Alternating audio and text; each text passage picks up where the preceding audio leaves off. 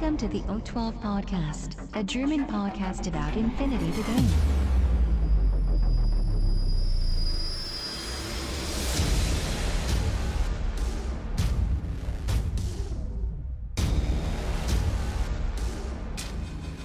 Accessing data.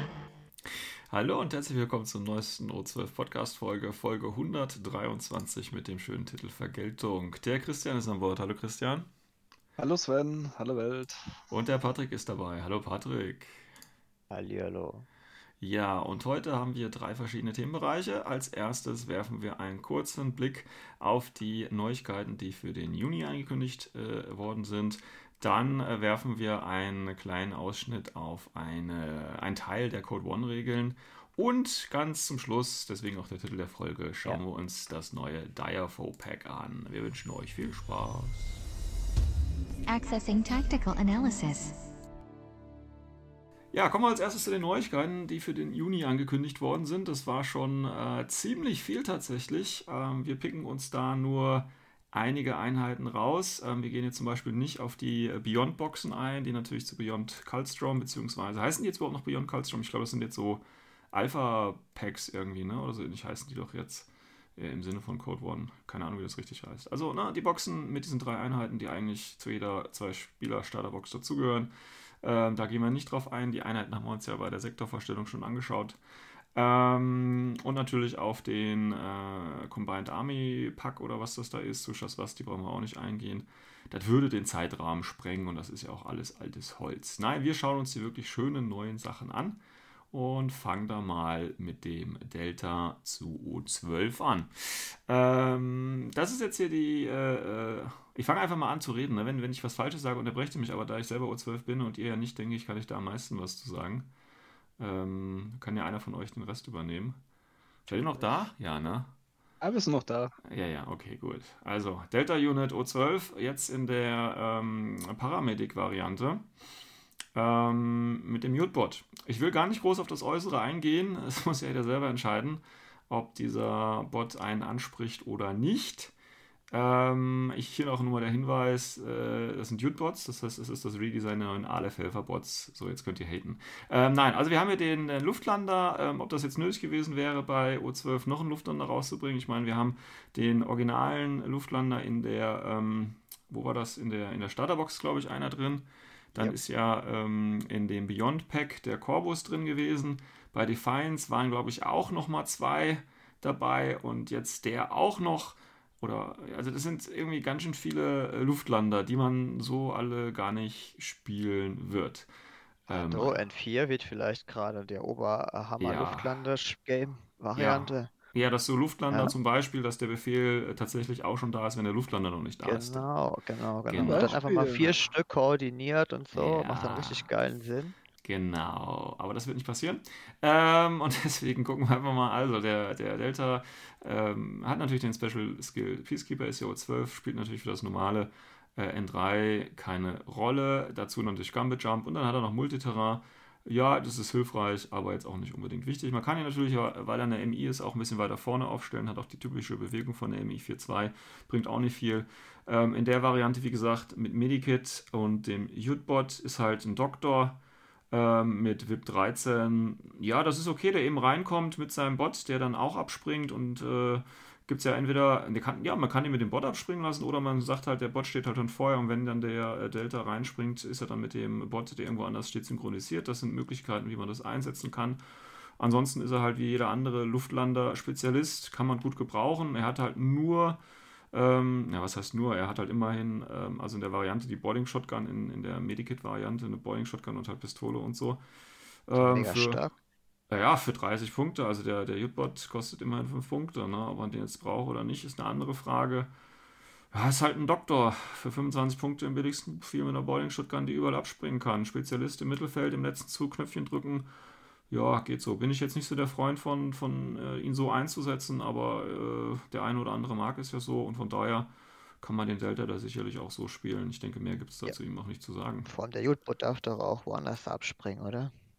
Ähm, das ist eine gute Frage. Ich würde sagen, die müssen beide unter die gleiche Schablone kommen. Und wenn sie über die Seite reinlaufen, müssen sie beide an der gleichen Seite reinkommen. Ja, schade. Dann ist Ja. nur halb so effektiv. Ja, ja. Weil das wäre natürlich der, der absolute Goldfinger, äh, wenn du mit dem hier in, der Aufstellungszone landest, während der Delta vorne anfängt, äh, die Knöpfchen zu drücken und Gegner umzubringen mit so einer Shotgun. Naja, du, du kannst ja den Jutbot von Anfang an schon aufstellen und dann, wenn der Delta reinspringt, dich dann eben mit ihm synchronisieren. Das geht ja. Ja das gut, heißt, dann, dann nehme ich lieber einen normalen Helferball und spare zwei Punkte, aber ja, okay. Ja, das ist halt das, was äh, hier angeboten wird. Ne? Aber wie gesagt, ich denke, mehr kann man dann. Wie gesagt, mein, mein Lieblingsprofil, wenn man Delta spielt, dann kann man das Modell dazu auch nehmen, ist ja immer noch der äh, Killer-Hacker für 25 Punkte mit Light Ride, Stopper, Combi für D-Charges. Und wie gesagt, der ist auch Veteran, das heißt, der kann auf einen Schlag, keine Ahnung, wie viele Missionsziele erfüllen. Äh, das ist schon ein, ein nettes Angebot. Da stinkt der Doktor so ein bisschen gegenüber an, zumal es auch noch einen besseren Doktor in O12 gibt. Aber, Aber- ja, Aber ist ja auch der einzige Combat Jump Doktor, der Helferbot hatte, Infinity. Mm, nee, ich meine, da gibt es noch wen anders. Es gibt ansonsten noch. gibt's nur Paramedics und dann gibt es noch bei den Nomads, der von der Seite reinlaufen muss, soweit ich weiß. Gab es bei Nomads noch einen mit Engineer? Ja, danke, Ja. die beiden kommen von der Seite rein. Die können nicht einfach per Combat Jump kommen. Ah, okay. Okay. Das Und das limitiert schon extrem das Einsatzgebiet. Ich habe die ja auch schon oft gespielt. Deswegen, also ich, die, die ganze Luftlander von den Deltas sind eigentlich ziemlich cool.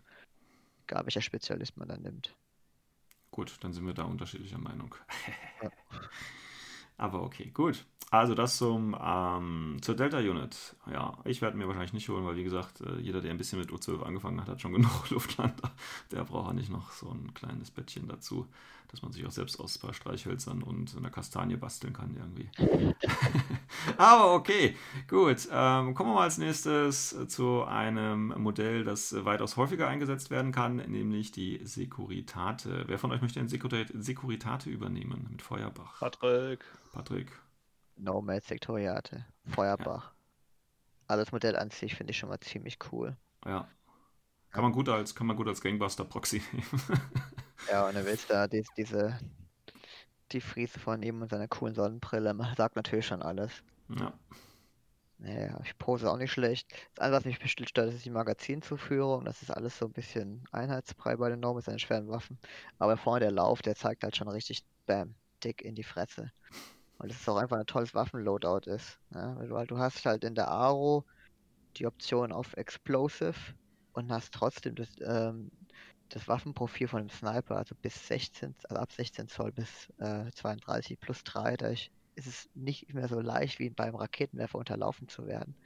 Und trotzdem hast du mit drei, äh, mit drei Wunden immer noch äh, Leuten Angst in der Aro.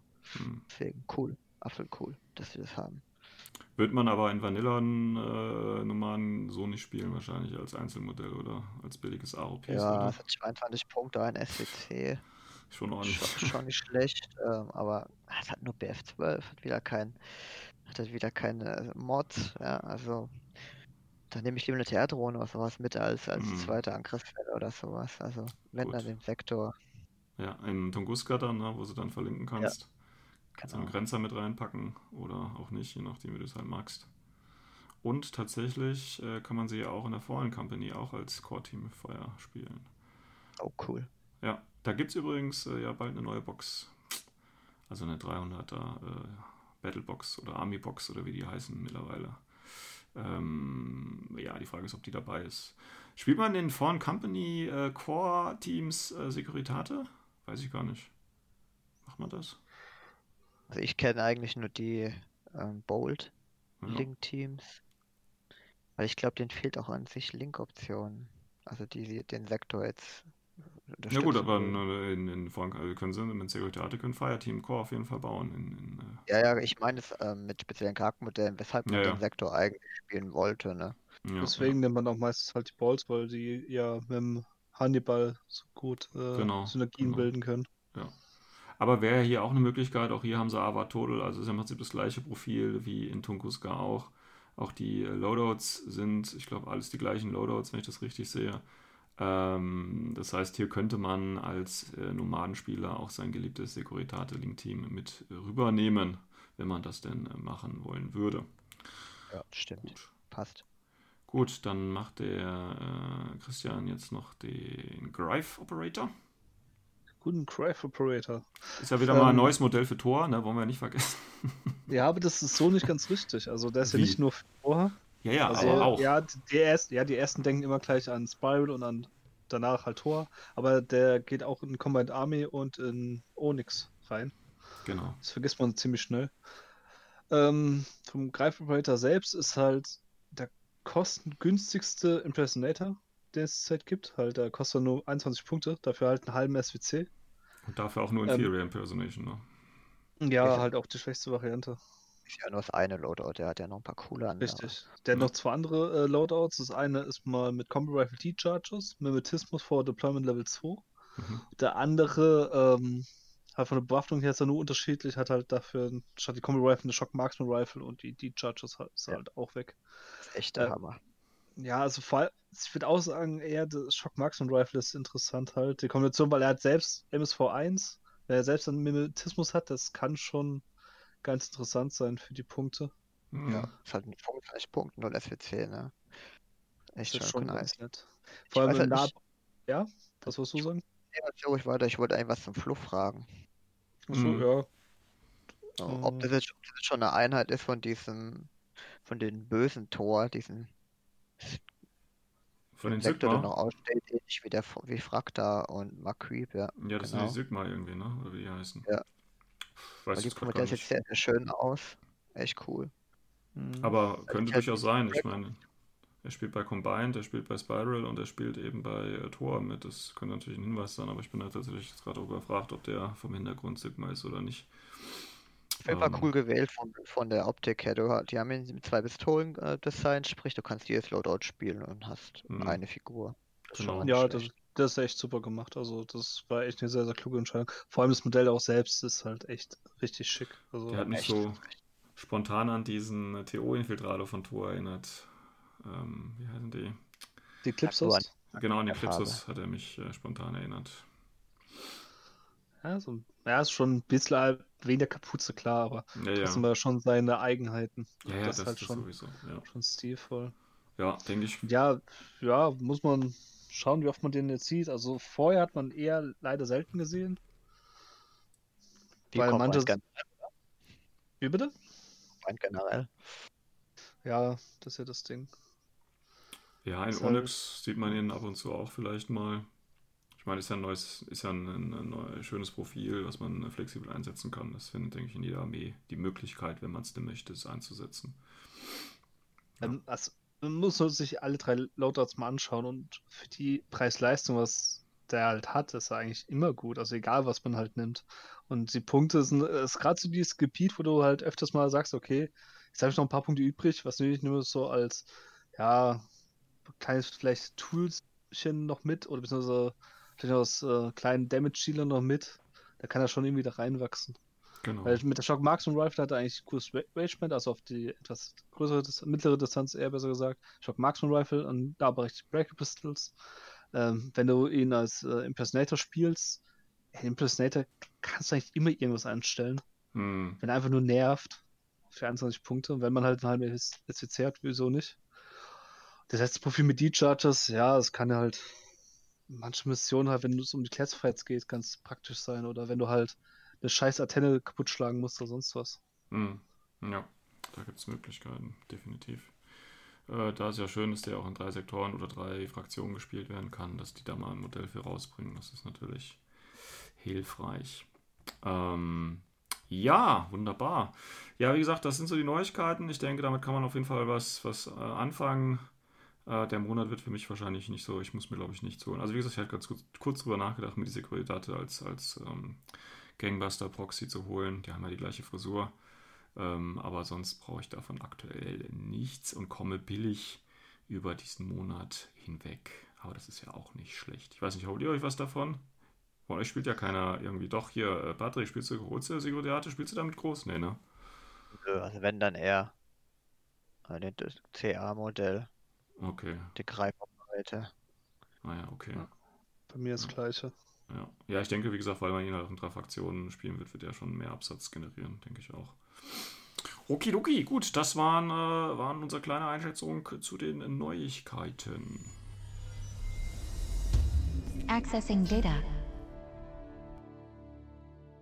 So, ähm, im zweiten Teil soll es um eine neue Kategorie gehen.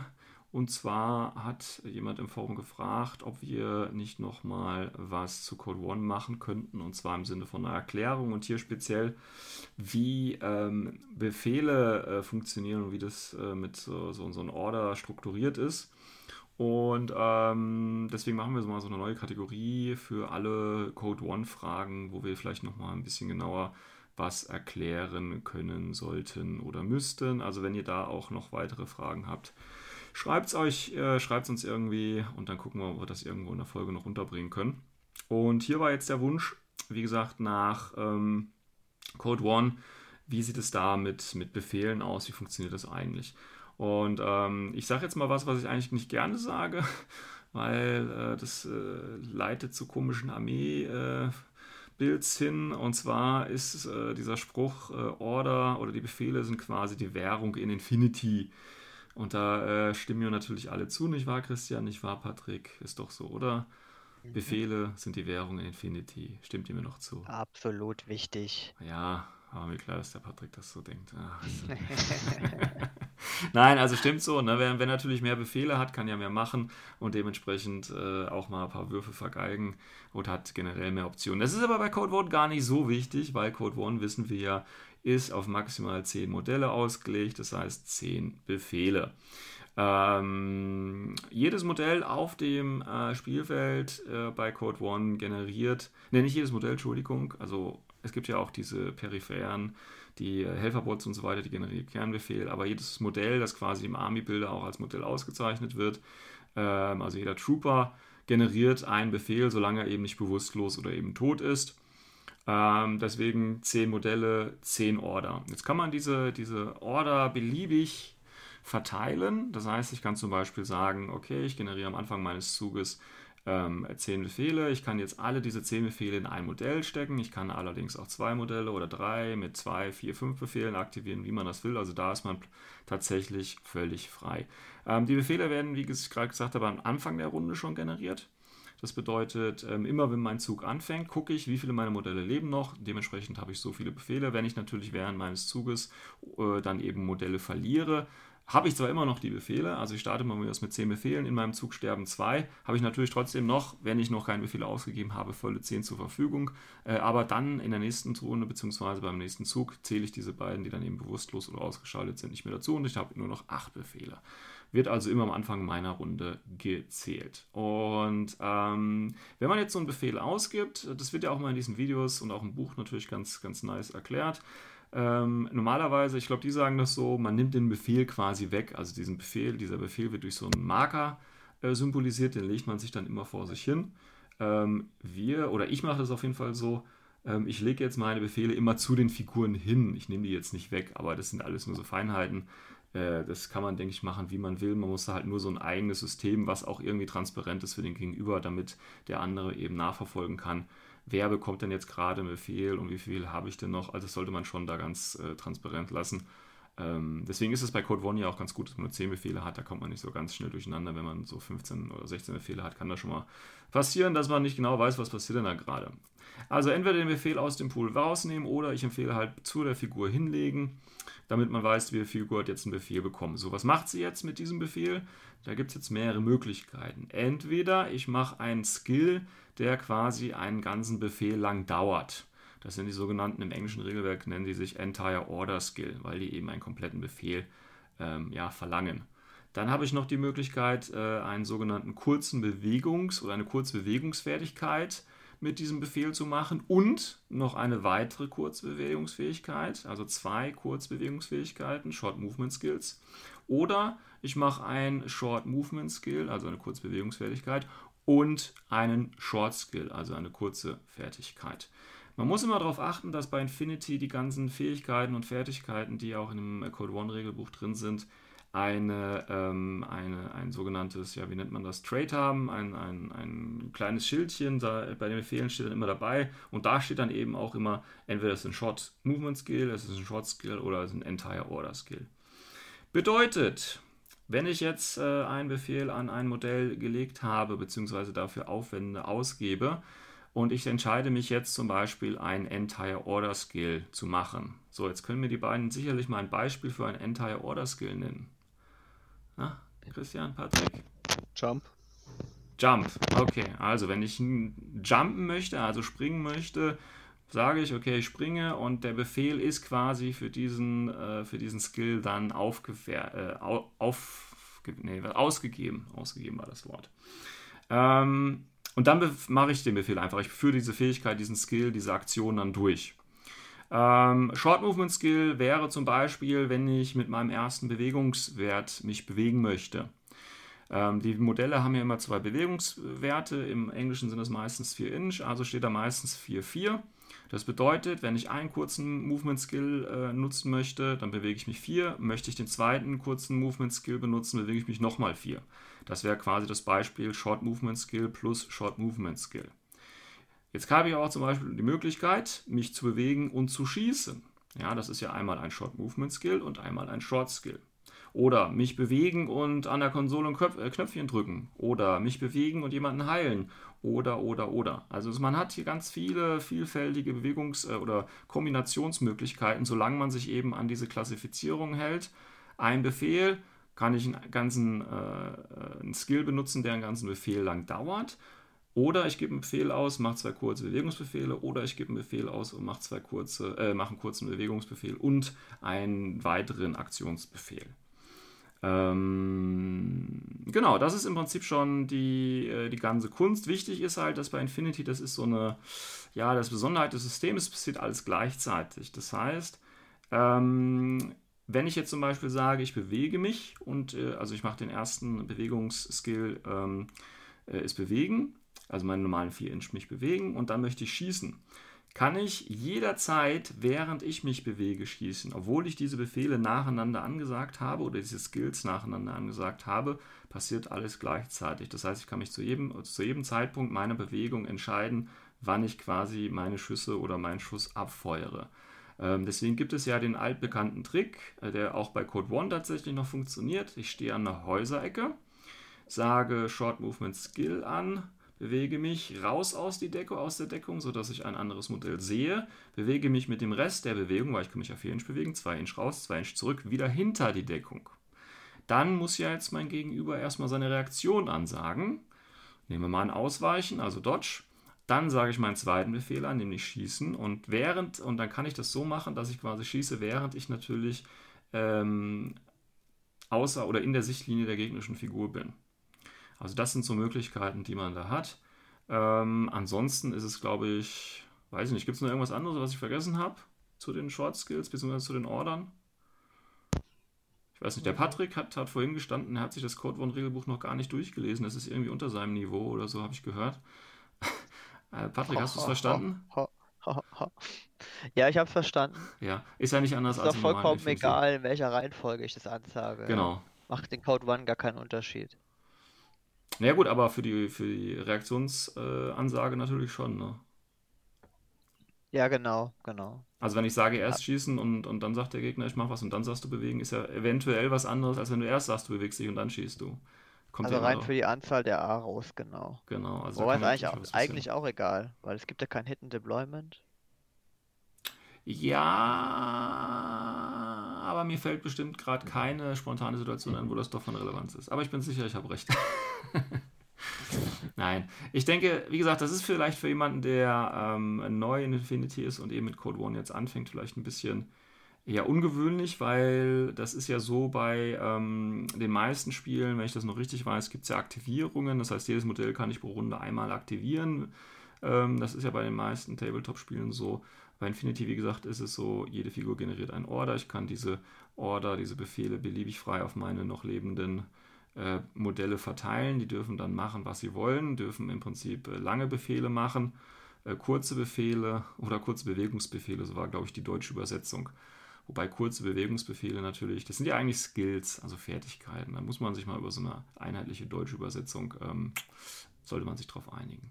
Gut, dann äh, hoffen wir doch mal, dass wir alle Fragen zu den äh, Ordern oder wie ein, wie ein Befehl aufgebaut ist, geklärt haben und dementsprechend diese Frage ähm, geklärt haben. Ich bin jetzt extra nicht auf die Aros eingegangen, ähm, weil die vielleicht nochmal ein extra Kapitel sind. Also wenn ihr auch nicht äh, verstanden habt, beziehungsweise nochmal äh, eine kleine Einführung braucht, wie das dann mit den Reaktionen, den automatischen Reaktionsbefehlen oder den Automatic Reaction Orders.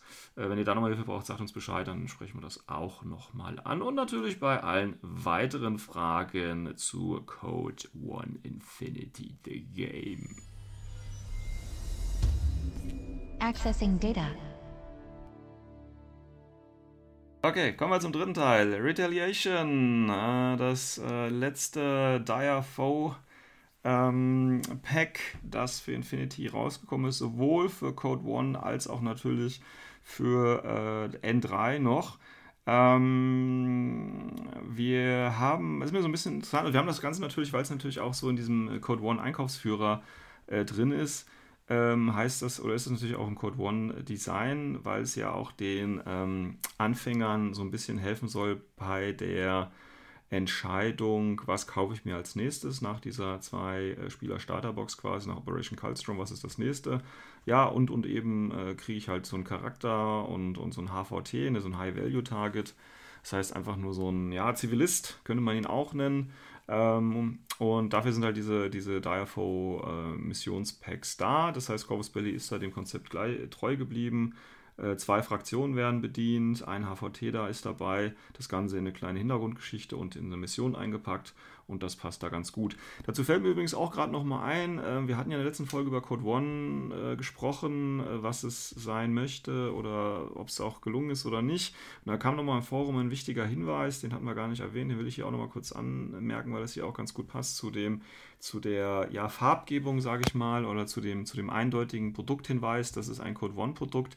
Ähm, tatsächlich natürlich für Anfänger, unabhängig jetzt mal von den Regeln, für Anfänger ist es natürlich ultra hilfreich, äh, nur auf eine begrenzte Pro äh, Produktpalette zurückgreifen zu müssen. Ne? Also wenn du jetzt überlegst, okay, äh, hast einen Anfänger, ja, ich will mit Infinity anfangen, hier N4, was dann kommt, ähm, ich würde gern Pano spielen, äh, ja, du hast hier ungefähr Zugriff auf über 70 Einheiten. Dann denke ich auch, ja cool, was ist denn davon jetzt gut, was, was spiele ich denn, wie spiele ich das denn?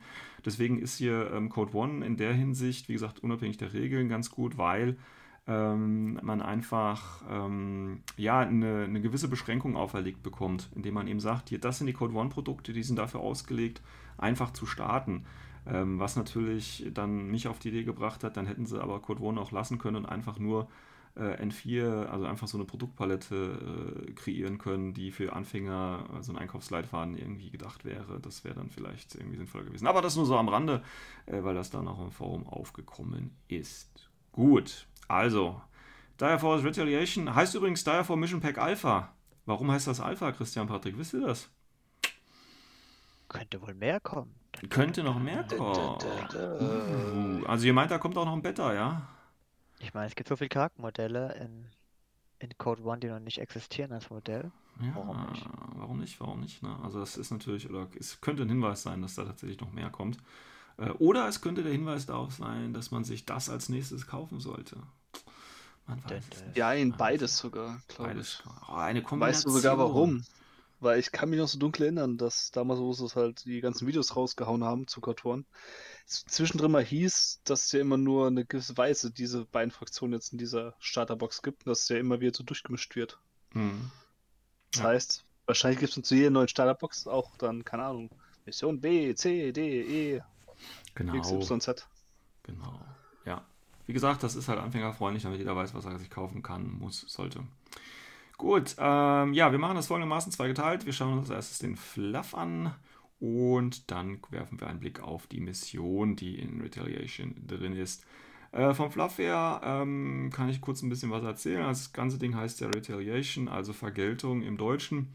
Und äh, ganz grob gesagt geht es natürlich um die panozeanische äh, Vergeltung gegenüber Jujing, weil, und da müssen wir jetzt ein bisschen zurückgreifen, äh, Pan-O tatsächlich während ähm, des Uprising, also der Abspaltung der äh, Japaner von äh, Jujing, eine größere Rolle gespielt hat und ohne die wahrscheinlich das Uprising gar nicht möglich gewesen wäre. Und das weiß Jujing natürlich und möchte sich natürlich dementsprechend da jetzt vielleicht ein bisschen rächen. Also das ist so die eine Vergeltungsgeschichte, die anspielt, aber tatsächlich ist da noch viel mehr Vergeltungsthematik in dem Hintergrund. Ähm, ja, warum geht's, worum geht es im Prinzip?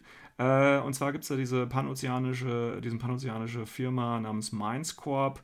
Die haben vor kurzem ein Verfahren zur Gewinnung von Nessium entwickelt. Das ist so ein Neonmaterial, also ganz, ganz kostbar, ganz, sel äh, ganz selten und von allen heiß begehrt. Ähm, die haben so ein Verfahren neuartig entwickelt und das White Banner bzw. die äh, Geheimabteilung äh, quasi äh, hat das, äh, davon Wind bekommen und hat natürlich die Daten äh, gestohlen äh, quasi als kleine Wiedergutmachung, äh, um davon diesen Verfahren profitieren zu können. Kann aber nicht die eigentlichen Daten, die Mindscope noch hat, vernichten, was eigentlich ursprünglich geplant war, aber so, dass natürlich Pano wieder ins Hintertreffen gelangt. So haben jetzt beide äh, Fraktionen diese Daten und können dementsprechend schön mit dem Material experimentieren. Ähm, trotzdem war das natürlich ein Erfolg, weil A, wir haben jetzt die Daten, also White Banner Shooting hat jetzt die Daten. Äh, B, weil natürlich immer noch äh, das jetzt ziemlich peinlich für Pano gewesen ist, dass einfach da kurz was geklaut werden konnte. Das ist natürlich ein Angriff auf die Autorität von Pano. Ähm, und deswegen hat natürlich jetzt Pano, ne, ist ja ein Hin und Her, sucht jetzt nach Möglichkeiten, wie sie es jetzt wieder zu Jingheim zahlen kann. Ist also ein ständiges Hin und Her. Und. Bitte was? Nimm das. Ja, es, so ein bisschen wie ich Kindergarten, ne? So. Ja, genau. Du hast angefangen.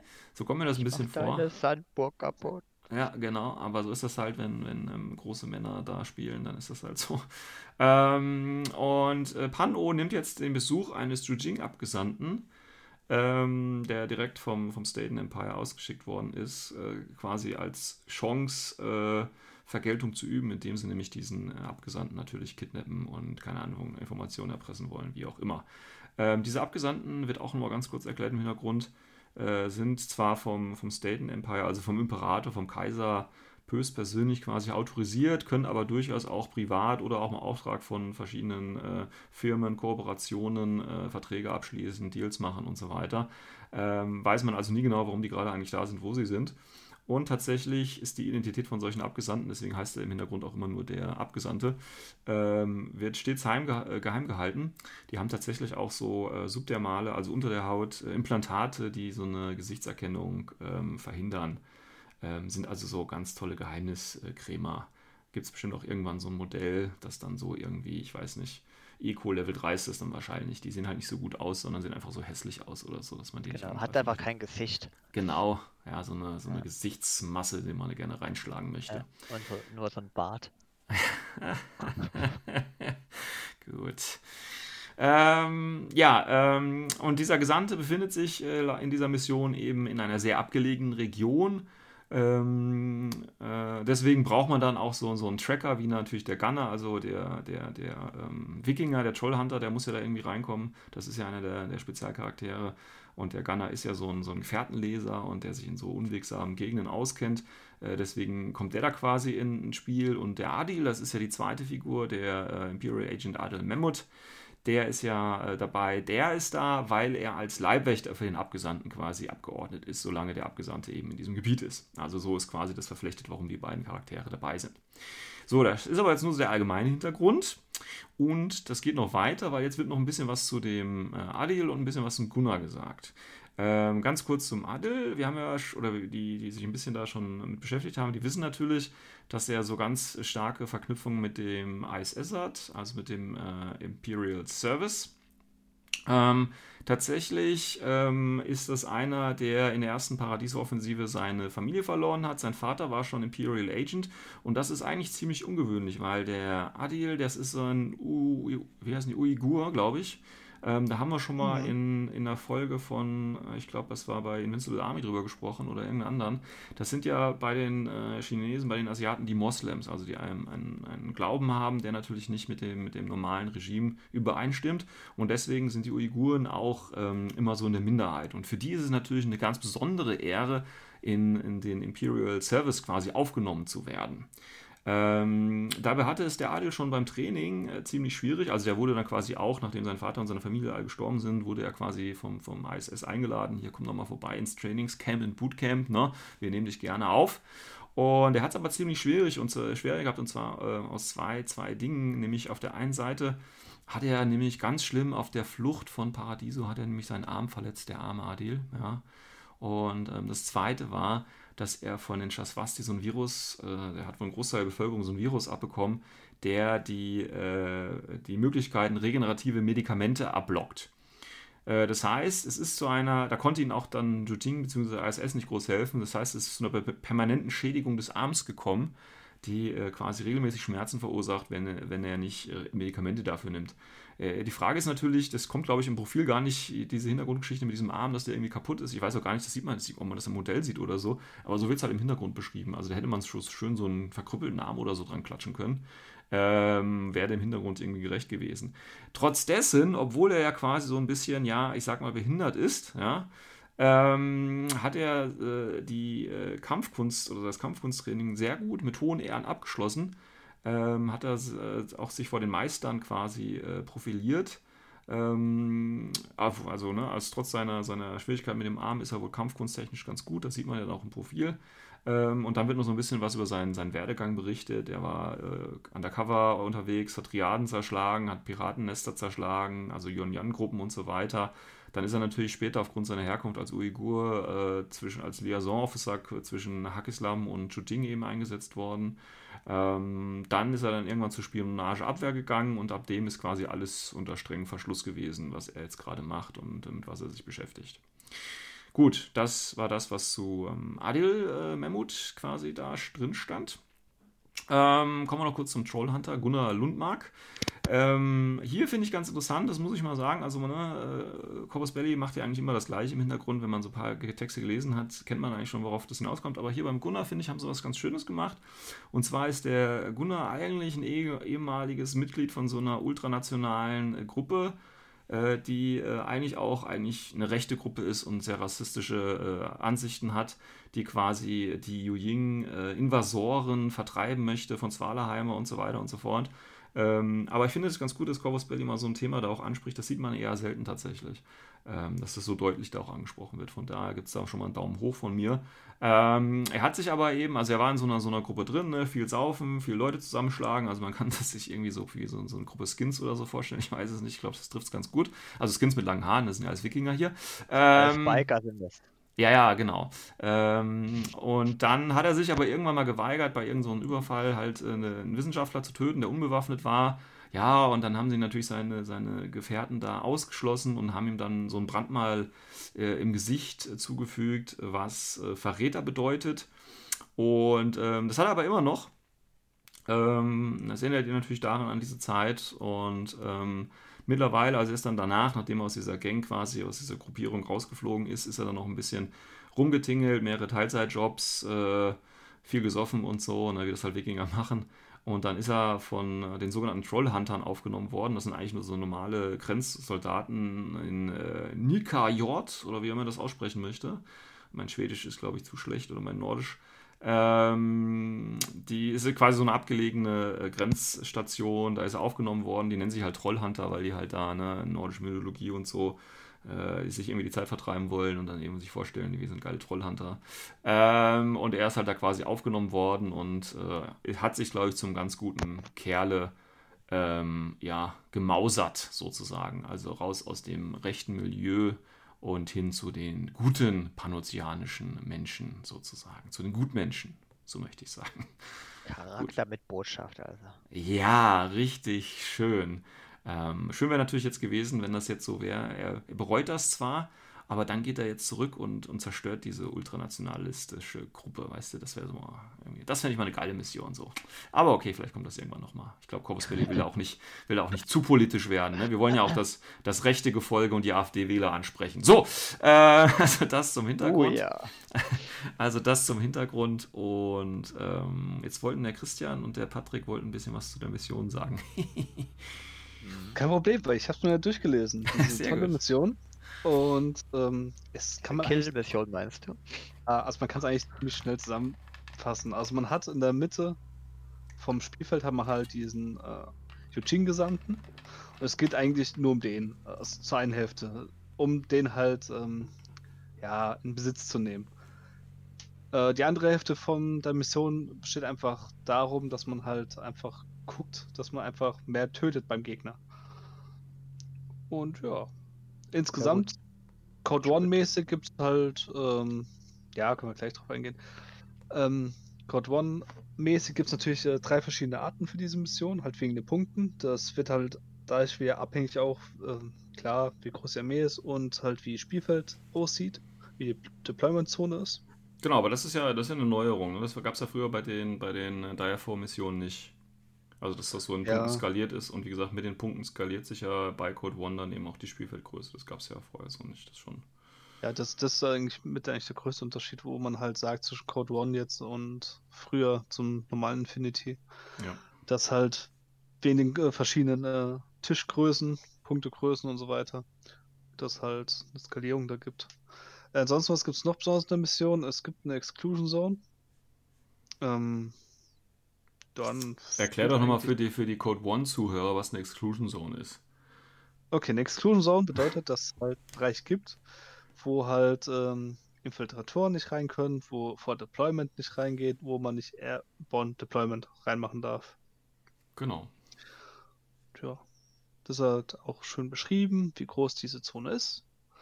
Und es wird auch äh, extra beschrieben, wie es sich äh, ändert, halt mit äh, mehr Punkten, wie groß sie ist. Und ja. Genau. Also ich, Ansonsten äh, ja. für die Mission noch, was auch noch ganz interessant ist, aus diese speziellen Modelle, die werden halt immer kostenlos dazugegeben. Das heißt, ähm, die eine ist halt Side A, das ist halt der Yujing-Seite. Da ist halt immer der Adil drin. Und bei Mhm. Side B ist halt immer halt der Pan-O Trollhunter drin. Genau, aber das Genau. ist ja nur, wenn man in diesem Narrative-Modus spielt. Ne? Also im Prinzip, der narrative Modus, das ist, äh, ja, nee, ist kein großes Hexenwerk, ist einfach nur so, dass man quasi die Chance hat, äh, Ereignisse aus der Infinity-Welt nachzuspielen. Und äh, man kann natürlich die Mission auch mit jeglichen anderen Fraktionen spielen, nur wenn man eben den narrativen Modus spielt, dann ist, wie gesagt, der Christian hat es ja gesagt, äh, die eine Seite Jujing und das andere eben Pano. Und dann kann man eben diese Figuren, den Trollhunter und äh, den Adil, äh, kostenlos ohne SWC und Punktekosten einfach so mit reinnehmen. Aber nur, wenn man diesen narrativen Modus spielt. Und dann auch nur, wenn man Jujing und äh, wenn man ähm, Pano spielt. Ja. Willst du noch was sagen, Christian? Wir können höchstens nochmal kurz äh, darauf eingehen, wie man halt die Punkte sammelte für die Mission. Also Ja, mach das doch nochmal. Ähm, es ist aber nur wie jetzt im Chrom, weil klar, es unterscheidet sich noch ein klein bisschen, wie groß halt äh, die Armee ist. Ähm, ich gehe jetzt mal nur auf die ähm, 30-Punkte-Spiele ein. Da ist jetzt in dem Fall, ähm, du kriegst einen Objective Point, wenn du halt ähm, 7,5 bis 15 Überlebende hast am Ende des Spiels. Wenn du mehr hast, kriegst du zwei Objective Points. Wenn du äh, mehr ähm, Modelle vom Gegner umgebracht hast, also mehr Punkte, nicht Modelle, wenn man es genau nimmt. Mhm. Also geht es wirklich um die Punktzahlen. Wenn du da mehr hast als der Gegner, sind es äh, drei Objective Points. Ähm, und die restlichen Points geht halt äh, drum, wie man halt äh, in der Nähe vom äh, dem Gesandten ist. Also es gibt verschiedene Arten. Einmal in sein Zone of Control. Es gibt einmal, wenn du ihn direkt kontrollierst, das heißt, wenn du direkt in Kontakt bist. Und einmal halt noch, ähm, wenn du ihn halt sichern kannst. Du musst da ja nix würfeln, oder? Ich Nee, das, sehe. das ist auch so ein Unterschied. Also beim normalen Infinity ist es so, wenn halt man irgendwas kontrollieren muss, muss man eigentlich so gut wie immer irgendwie würfeln. Das heißt, einen Hm. Willpower-Wurf machen. Äh, Bei Code One ist es nicht so. Da muss man einfach nur in direkt Kontakt sein und ja, da hat man's. Wie geil wäre das, wenn das so N4 übergetragen wird, oder? Das wäre für Also, Viele, ne, viele Supplies, ich muss nicht mehr würfeln, ich gehe hin, gebe einen Short-Skill aus und hab die Kiste. Jawohl. Ja, wieder halt auch LI-Listen einfach. Ja, natürlich. Ah, ehrlich. Doppeltag-Listen. Ah, ehrlich. Also, wie schon Patrick gesagt hat, es wird halt LI stärken und mein Traum wäre es, dass halt einfach LI diesen Bonus kriegt, dass sie halt automatisch diese Tests schaffen, weil Ah, das wär wär auch nat- ja, Chancengleichheit wieder da. ja, ja, okay. Ja. Ey, jeder, der schon mal vor so einer Kiste stand und so ein Knöpfchen drücken musste und dann festgestellt hat, dass sein Modell gedacht hat, muss man den Kopf drauf hauen, so ungefähr vier Würfe lang, dann weiß man, wie ärgerlich das ist. Genau, ja, das kann schon ziemlich doof sein. Gut, also es ist eigentlich eine relativ einfache Mission. Gucken, dass man möglichst äh, viel vom äh, Gegner eben tötet und dass eben möglichst viele vom eigenen überleben. und dann eben schauen, äh, dass man nah an diesem Abgesandten dran steht. Ähm, ja, wie war das? Kontrollieren, dass man eben, äh, dass man in Base-Kontakt als einziges Modell mit ihm steht. Ähm, man bedroht ihn, wenn man in 8 Zoll um ihn drum ist. Ähm, ach, das zählt übrigens nicht, wenn man äh, bereits, äh, wenn der andere Spieler ihn bereits kontrolliert. Natürlich auch nice. Ähm, ja, und Secured ist mal im Prinzip nur, äh, ah ja, wenn er controlled ist und keiner bedroht ihn, alles klar. Ja, ist relativ einfach, aber ist ja auch für, für, für ähm, Code One gedacht, für den Einstieg. Ich denke, da kommen auch Anfänger mit klar mit der Mission, wenn sie sich das ordentlich durchlesen. Ähm, Bisschen schwierig ist halt tatsächlich, kann ich mir vorstellen, dass halt äh, aktuell alles noch auf Englisch ist, ähm, weil es gibt ja tatsächlich viele Leute, die auch gerne lieber in ihrer Muttersprache und in Deutschland ist das dann halt auch Deutsch. Äh, Was auch ein bisschen möchten. interessant ist, ähm, das ist mir gerade eben aufgefallen, weil ich habe es mir jetzt mal zuerst in Spanisch so überflogen, aus Versehen. Ach so, und du das, hast jetzt auch mal auf Spanisch dir nochmal schnell durchgelesen. Sehr ja. schön. Und äh, nee, also so. Also nächste Folge machst du wieder mal einen Vergleich, eine spanisch-englische Variante, was da so für Unterschiede gibt. Da würde ich mich mal gerne. Nee, es gibt sogar wirklich einen Unterschied. Nämlich einfach nur bei ähm, den Spielfeldern, dass die wirklich äh, auf Spanisch alles ein Zentimeter haben und im Englischen so klassisch alles ein Zoll haben. Ah, ja, gut, das ist ja, ja halt auch das Haus, äh, das System. Ja, aber da merkt man auch, dass es halt, dass man schon da gewisse Unterschiede macht, auch untereinander. Das ist aber mal interessant, dass sie mal wirklich dran gedacht haben. Ja, immerhin. Aber gut. Ja, das ist im Prinzip das, äh, was man zu Retaliation sagen. Ich weiß nicht, was, äh, ähm, Patrick, willst du irgendwas sagen? Nö, bitte schon alles gesagt. Schon alles gesagt, ne? Es ist für dich ja, einfach. Eine Kill-Mission, die einen dazu animiert, nach vorne zu gehen, ja. dieses Modell zu holen. Genau. Aber wahrscheinlich wird es eh wieder darauf hinauslaufen, dass ich den Gegner hart Alpha strike und dann, wenn nichts mehr da ist, einfach mit einem ja. gemütlich ans Missionsziel jogge. Genau, zum, äh, zum, äh, zum Ende habe ich dann zufällig noch eine Figur am, am ja. Abgesandten stehen. Das passt dann. Bitte schade, dass man das mit der nicht bewegen darf, wenn man es kontrolliert. Ah ja, aber wie gesagt, das ist ja für Anfänger gedacht und ähm, ja. Ja, trotzdem, also Infinity sollte nicht immer ähm, den Leuten gleich am Anfang äh, animieren zu killen. Ja, das stimmt natürlich auch wieder. Ähm, aber du musst halt diese Balance äh, finden zwischen, äh, ich will die Leute nicht verschrecken und ich will es auch nicht zu einfach machen irgendwie. Ne? Das ist natürlich auch nicht Ja, keine so Ahnung. Ich weiß noch, die erste Mission, die ich gespielt habe, waren irgendwie drei Antennen die über den Tisch verteilt und dann war es vollkommen egal, was ich mache mit dem Gegner. Hauptsache ich habe am Ende mehr wie er und gut ja. ist. Ja, ja. Das ist ja auch so die Basisidee. Ich denke, es geht auch einfacher. Ja. Aber gut, die erzählen eine Geschichte, ich finde ich cool in den Dire Force Boxen, dass man immer schön äh, bisschen Fluff regelmäßig nachgeliefert bekommt. Genau. Das haben sie ja auch tatsächlich bei den alten Dire-4-Boxen so gemacht, dass dann nach Uprising und nach, äh, ich glaube, Daedalus Falls war das dann, dass sie dann eben diese ganzen Hintergrundstories dann nochmal zusammengefasst haben und das in den allgemeinen Hintergrund auch nochmal eingebettet haben. Und das fand ich ja auch äh, ganz gelungen eigentlich, wie sie das gemacht haben. Und so wird es dann wahrscheinlich absolut, hier dann absolut, auch weitergehen. Vor allem bei Uprising, wo halt das alles, für alle Diaform-Missionen, die bis dahin rauskamen, irgendwie was mit Uprising zu tun gehabt haben. Hm, so direkt genau. oder indirekt. Das war schon. Sehr, das ist schon lustig. cool. Und da muss man sich natürlich überlegen, ist das schon vorher geplant oder müssen saugen die sich das dann krampfhaft aus den Fingern, wenn es soweit ist? Das ist immer so die Frage, die ich mir dann stelle. Ja, aber man weiß es nicht, man weiß es nicht. Ja, gut. Ähm, das war, würde ich sagen, alles, was wir äh, zu dieser Retaliation Box sagen können. Wir haben uns über die Neuigkeiten ausgetauscht. Wir haben uns nochmal kurz angeguckt, wie ein äh, Befehl funktioniert. Äh, bedeutet, wir wären für heute auch schon fertig. Und wie immer gilt, wenn ihr Fragen habt, Anregungen, Kritik oder wie auch immer, ich hoffe, wir sind auch alle gleich laut heute gewesen. Nicht, dass irgendwem wieder die Ohren weggeflogen sind. Ähm, schreibt uns irgendwie über die üblichen Kanäle und wir gucken mal, was wir machen können. Bis dahin. Ciao, ciao. Ciao. Ciao.